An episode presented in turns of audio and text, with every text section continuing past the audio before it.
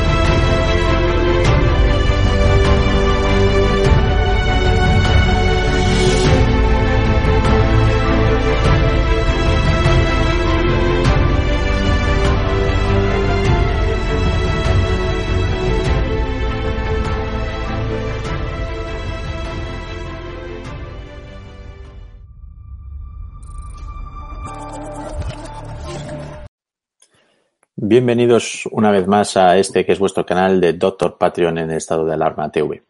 Bueno, lo primero, un feliz 2022. Este es el año donde, en el cual vamos a terminar de una vez por todas con la pandemia y espero que hayáis empezado con buen pie, aunque la mayor parte de los españoles pues no lo han podido ni siquiera celebrar, porque otra vez el objetivo ha sido acabar con el ocio nocturno y la hostelería. Una pena, pero bueno.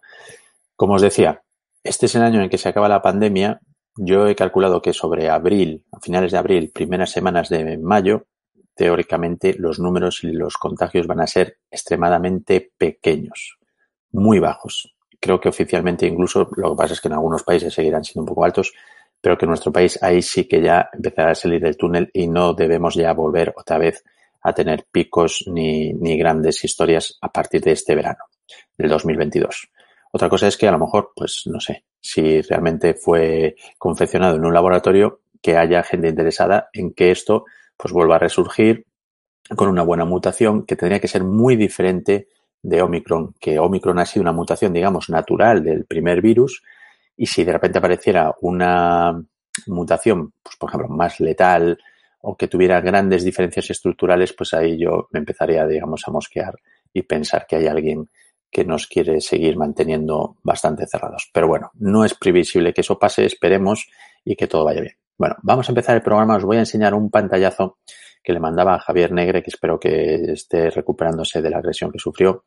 Un pantallazo que le ponía yo un mensaje cuando él me preguntaba un poco cómo iba a ser la situación con esto de Omicron y lo de los pasaportes y todo lo demás. Y entonces él me preguntaba qué opinaba, qué, es lo que iba a pasar. Eso es el 20 de diciembre. Bien, pues el 20 de diciembre, a ver si se ve bien la pantalla. Ahí tenéis. El 20 de diciembre, esto es lo que yo le respondía. Que creía que el pasaporte COVID evidentemente no se iba a sostener, aunque lo siguen sosteniendo, pero bueno, recordar que, por ejemplo, en la liga tenemos más de 240 jugadores contagiados y todos estaban vacunados, es decir, al final se está demostrando que el pasaporte COVID solo sirve para discriminar, no sirve para proteger a la gente que tiene un pasaporte COVID, protegen las vacunas, pero no los pasaportes. Y como veis ahí, ya decía que Omicron era mucho más leve porque ya se habían visto los primeros números y no había los ingresos hospitalarios que sí que se veían en las fechas de otros picos del coronavirus. Y lo que decía es que si los infectados no tenían síntomas que probablemente iban a tener que ir a trabajar y que las cuarentenas no las iban a poder mantener 10 días. Bueno, pues eso se cumple, las cuarentenas bajan a siete días, bajan a siete días porque no tienen el valor a bajarlas a más, pero lo van a tener que hacer. ¿Por qué? Porque se van a encontrar con los picos ahora mismo y después de fin de año vamos a tener un pico muy, muy, muy grande y van a tener a medio país paralizado. Además, como viene Puente de Reyes, pues mucho más. Lo más probable que va a pasar es que esa semana se reúnan otra vez y decidan bajarlo a cinco días para aquellos que no presenten síntomas. Eso es lo que van a decir. Y como casi todo el mundo presenta síntomas muy ligeros, pues intentarán bajarlo incluso a cinco días. Y después de Reyes, que habrá un pico brutal, brutal, brutal de, nuevos positivos, sobre todo porque, pues, por ejemplo, en comunidades como la comunidad gallega, tú puedes llamar a un número de teléfono, decir que te ha dado un test de antígenos positivo y automáticamente te da una baja de siete días, pues bueno, al final queréis, estamos en el país de la picaresca y probablemente pues mucha gente pues decida prolongar un poquito más sus días de vacaciones. Así que tan fácil como llamar a un número de teléfono, decir soy positivo, muchas gracias y una semana más en casa. Así que yo creo que lo que va a pasar en los siguientes días va a ser, van a recibir todavía más esos días de confinamiento, de 7 va a pasar a 5 la próxima semana, esta semana que ya está, va a entrar.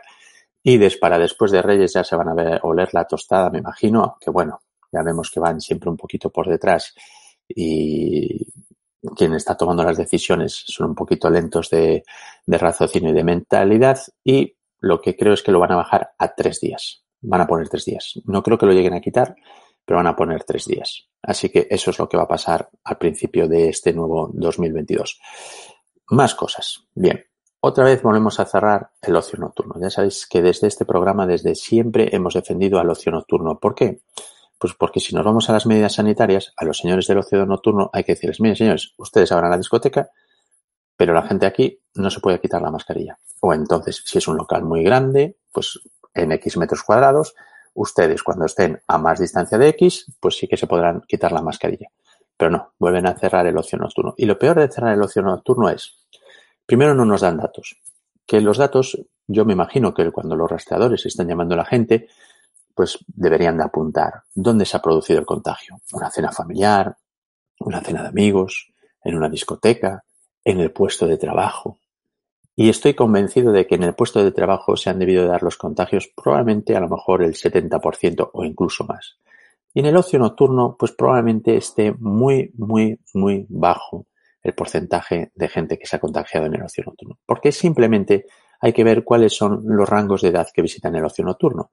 Normalmente pueden ser que menores de 40 el mayor número de clientela que tenga el ocio nocturno. Es decir, otra excusa más para decir que estamos haciendo algo sin realmente hacer nada. Porque al final negocian las horas de cierre. Es decir, bueno, yo te negocio que va a ser hasta las 3, yo te digo que mejor va a ser hasta las 2, bueno, yo te pongo la 1, pero luego la cafetería puede abrir a las 10 de la mañana y el resto de días de semana a las 6. Vamos a ver, yo sinceramente lo comentaba el otro día con unos compañeros. Parece que estos protocolos de estos horarios de si es a las 2 de la mañana, a las 3, a la 1, abre la cafetería a las 6, no, pero el día 1 la abres a las 10, etcétera, etcétera, pues no sé, los que sois de mi quinta, pues probablemente pensaréis que quien hace los protocolos es el chino que nos vendió los gremlins. ¿Os acordáis la tienda donde encontraban los gremlins? Decía, no, a partir de las 12 no le puedes dar de comer. No, que no le toque el agua porque si no se vuelve, se multiplica. Estas cosas. O sea, es lo mismo. La barra del bar es una zona donde el virus se vuelve más agresivo porque el virus reconoce la barra del bar y entonces pues se vuelve mucho más fuerte y mucho más contagioso. A partir de las 3 de la mañana en las discotecas, el virus, es decir, las mil personas que puede haber en una discoteca, el virus no les va a hacer nada, pero a partir de las 3 el virus se vuelve extremadamente peligroso y sale a buscar a quien contagiar, sale volando y dice son las 3, ya puede empezar a contagiar gente. Realmente estas medidas no deben de ser así. Si uno tiene datos, porque es como hay que hablar a la gente, y tiene datos y confirma que, por ejemplo, un gran número de, de infectados se produce en el ocio nocturno, hay que hablar con el ocio nocturno y cerrar. Y ayudar al ocio nocturno como se merecen. Lo que no puede ser es decir, no, a partir de las tres que no estéis juntos y a partir de las dos en otra comunidad y si cruzas un puente como pasa por ejemplo Galicia con Asturias, pues estás en un sitio diferente, puedes entrar en un, en un restaurante sin pasaporte, en el otro tienes que pedir pasaporte. Es decir, tenemos 17 medidas y 17 medidas diferentes lo que significa es que ninguna de ellas es correcta. Es así, es matemáticas, es decir, señores, no puede haber 17 medidas que acierten. Podemos tener, evidentemente, en función del tipo de población, algunas medidas que se puedan ajustar, pero 17 medidas, ya os digo yo, que eso seguro que todas son incorrectas. Y sobre todo, ¿qué es lo que vamos a ver? Y al final, con estas 17 medidas tenemos suerte, que vamos a poder comparar. Cuando pasa un tiempo, cuando pasa un par de años, la gente va a poder hacer sus estudios, va a poder tomar los datos, si nos dejan tomar los datos. Y entonces vamos a poder estudiar y comparar entre comunidades, por ejemplo. No nos vamos a tener que ir ni a otros países en Europa ni a otros países en el mundo. Vamos a tener 17 comunidades con las que comparar las medidas y, evidentemente, comparar qué medidas fueron acertadas y cuáles no fueron aceptadas. Y eso, señores, cuando lleguen las elecciones, es lo que hay que presentar a los ciudadanos. Mire, yo me equivoqué y me equivoqué 200 veces. Pues mire, yo me equivoqué, pero me equivoqué dos veces y además supe rectificar. Eso es lo que los ciudadanos van a premiar. Esas medidas. ¿Quién tomó las medidas más políticas y quién tomó las medidas más sanitarias y con más datos que soportaban esas medidas? Así que, señores, cuando lleguen las elecciones, yo creo que vamos a ver muchos, muchos estudios y muchos, muchos datos mostrando probablemente el ridículo que está haciendo mucha gente. Vamos a poner un ejemplo. Cataluña, Madrid. Bien. Estamos viendo el pico que ha habido en Cataluña y estamos viendo que también hay picos en Madrid que están resistiendo perfectamente los dos sistemas sanitarios. ¿Qué es lo que va a pasar?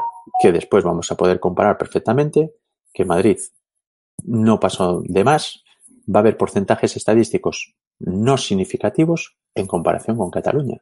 Y entonces los catalanes pues, dan todo el derecho a preguntar a sus políticos, oiga, ¿y ustedes por qué tomaron estas medidas cuando se ha demostrado que no han sido tan efectivas? Ojo, yo desde siempre os he dicho, incidencia no significa lo mismo que ingresos y camas hospitalarias. Eso es lo que tenemos que vigilar. Si la atención primaria está sobresaturada, es porque la gente se lanza a pedir certificados COVID porque la gente necesita que le den los días de cuarentena y las bajas laborales, etcétera, etcétera, etcétera.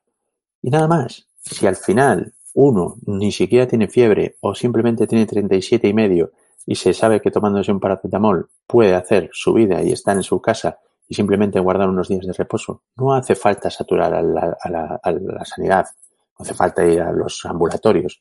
Pero ¿qué pasa? Que hemos convertido el coronavirus, una enfermedad que ahora mismo está teniendo muy poquitos síntomas en alguna gente, en algo que es un problema administrativo, un problema de cuarentenas, un problema de muchas cosas. Y además el miedo que tiene la gente, mucha gente va a su médico, ¿por qué? Porque tiene miedo a que esto se le complique, a lo de aquello, a lo de más allá, porque no hemos transmitido toda la información que se debería. Tenemos muchos anuncios, por ejemplo, de chorradas, y en cambio no vemos, por ejemplo, cómo la gente sale de vez en cuando a informar. Pues mire, si usted tiene poca fiebre, tómese este medicamento, hidrátese bien, no se preocupe qué va a pasar. Pues, por ejemplo, se les puede decir, si después de tres días usted continúa con esa fiebre o con ese malestar, entonces sí acuda a su médico. Si la fiebre, por ejemplo, supera los 38 y medio, 39, acuda a su médico. Estas cosas son las que deberíamos estar viendo en las televisiones, en los periódicos. Y no cosas como el día 1 a partir de las 10 de la mañana no pueden abrir las cafeterías, pero después el día 2 las pueden abrir ustedes a las 6 de la mañana, pero después Llevamos mareando a los ciudadanos un montón de tiempo. La información tiene que ser información útil y una única información. Y así es porque nos va, porque somos un país de pandereta. Bueno, el país no es de pandereta, porque los españoles hemos demostrado que siempre salimos adelante. Pero ahora mismo nos gobierna los que tocan la pandereta. O sea, es que eso está clarísimo. Más cosas.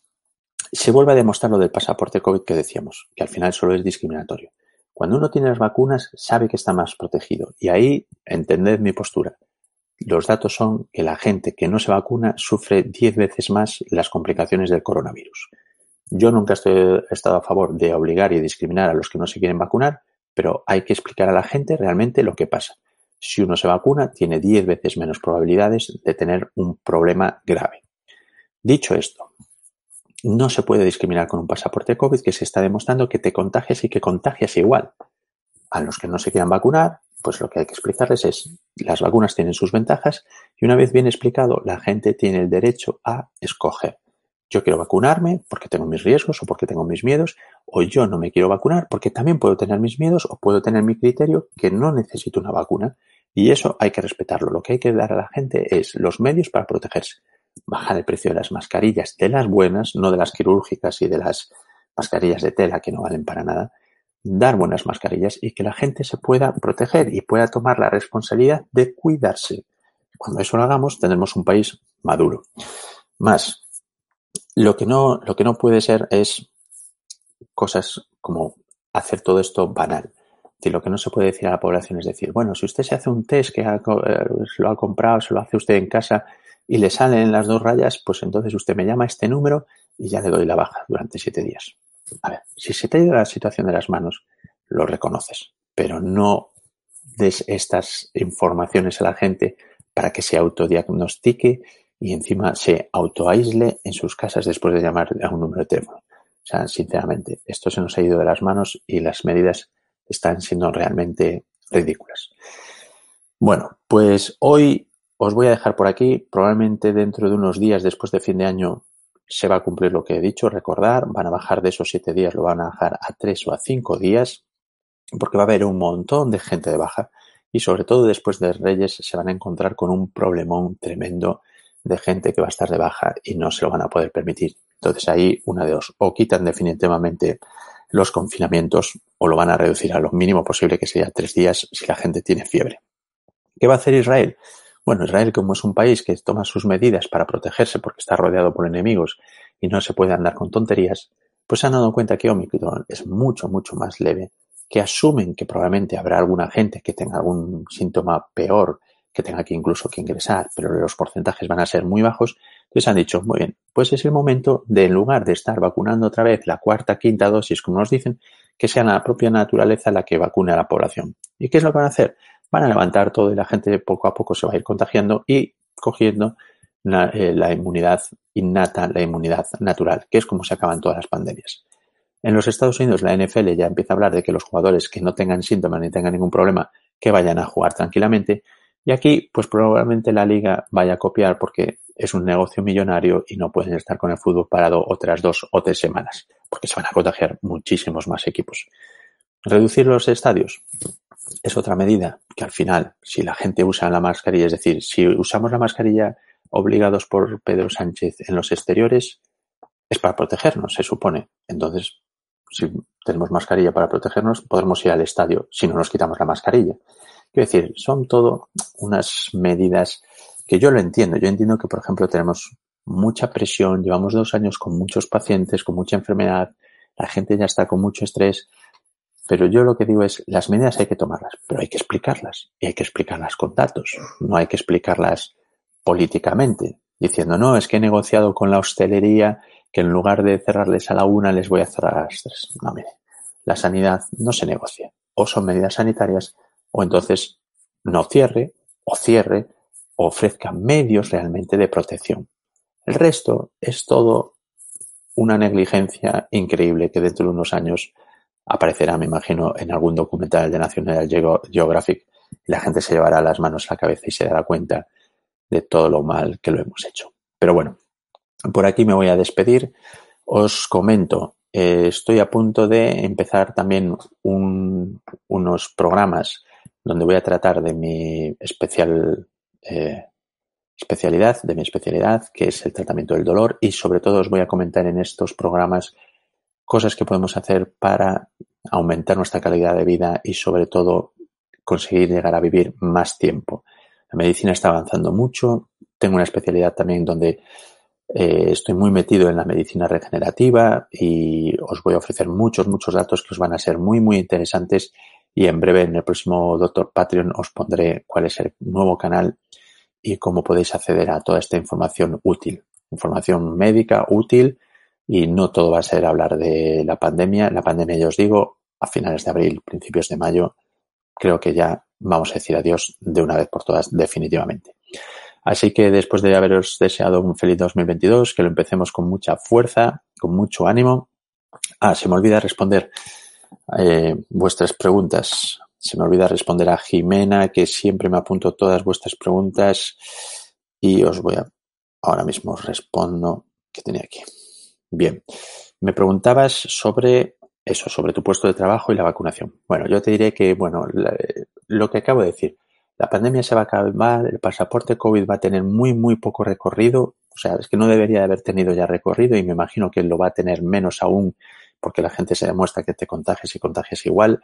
Y al final, si son un poquito, al final, si, si se impone un poco la cordura, lo que hay que hacer es, pues si uno está vacunado mejor y si no está vacunado, eso no te debe de impedir trabajar o acceder a un puesto de trabajo o lo que sea sinceramente, no le queda mucho, mucho más en la pandemia. Luego van a quedar algunos brotes, algunas cosas, algunas reminiscencias, pero no creo que influya para lo que tú eh, me estás diciendo, ¿vale? O sea, sobre los puestos de trabajo y todo lo demás, pues, pues lo que, lo que hay que hacer es, es eso, ¿vale? De simplemente, yo creo que lo que vas a hacer es poder trabajar sin ningún problema y nadie te va a poner ningún tipo de problema porque, porque no estés eh, eh, vacunada. Si quieres vacunarte bien, si no quieres vacunarte, pues también bien, ¿vale? Así que nada, después de responder esto, si queréis recordar que me podéis mandar vuestras preguntas al email del doctor Patreon, a info.edatv.com. Recordar que, bueno, al final todo lo que decimos o yo os transmito mi opinión personal, leo mucho, saco mis conclusiones, hago los números, hago las estadísticas y al final os lo presento. Podéis estar de acuerdo conmigo o no, pero creo que desde el principio de este programa no me he equivocado en muchas cosas y al final pues, pues vamos teniendo eh, todo el mundo más o menos saliendo al paso de esto. Si queréis colaborar con EDATV, ya sabéis cuál es el número de cuenta. Somos el único canal, por ejemplo, que trabajamos de forma totalmente gratuita solo para informaros. Y con esto y un feliz 2022 de nuevo, con mucha fuerza, espero que no os hayáis atragantado con las uvas. Empezamos el nuevo año y seguiremos aquí en Doctor Patreon en edatv.com. Un saludo a todos y nos vemos la próxima semana.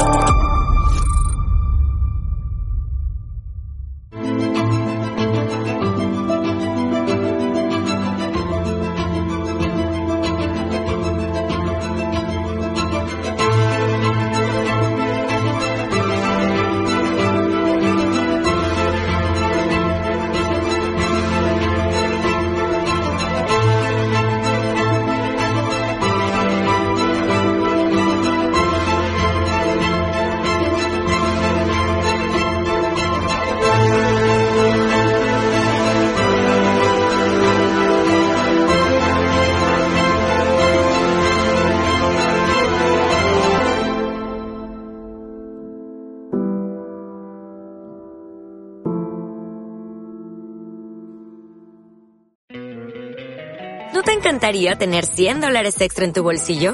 Haz que un experto bilingüe de TurboTax declare tus impuestos para el 31 de marzo y obtén 100 dólares de vuelta al instante.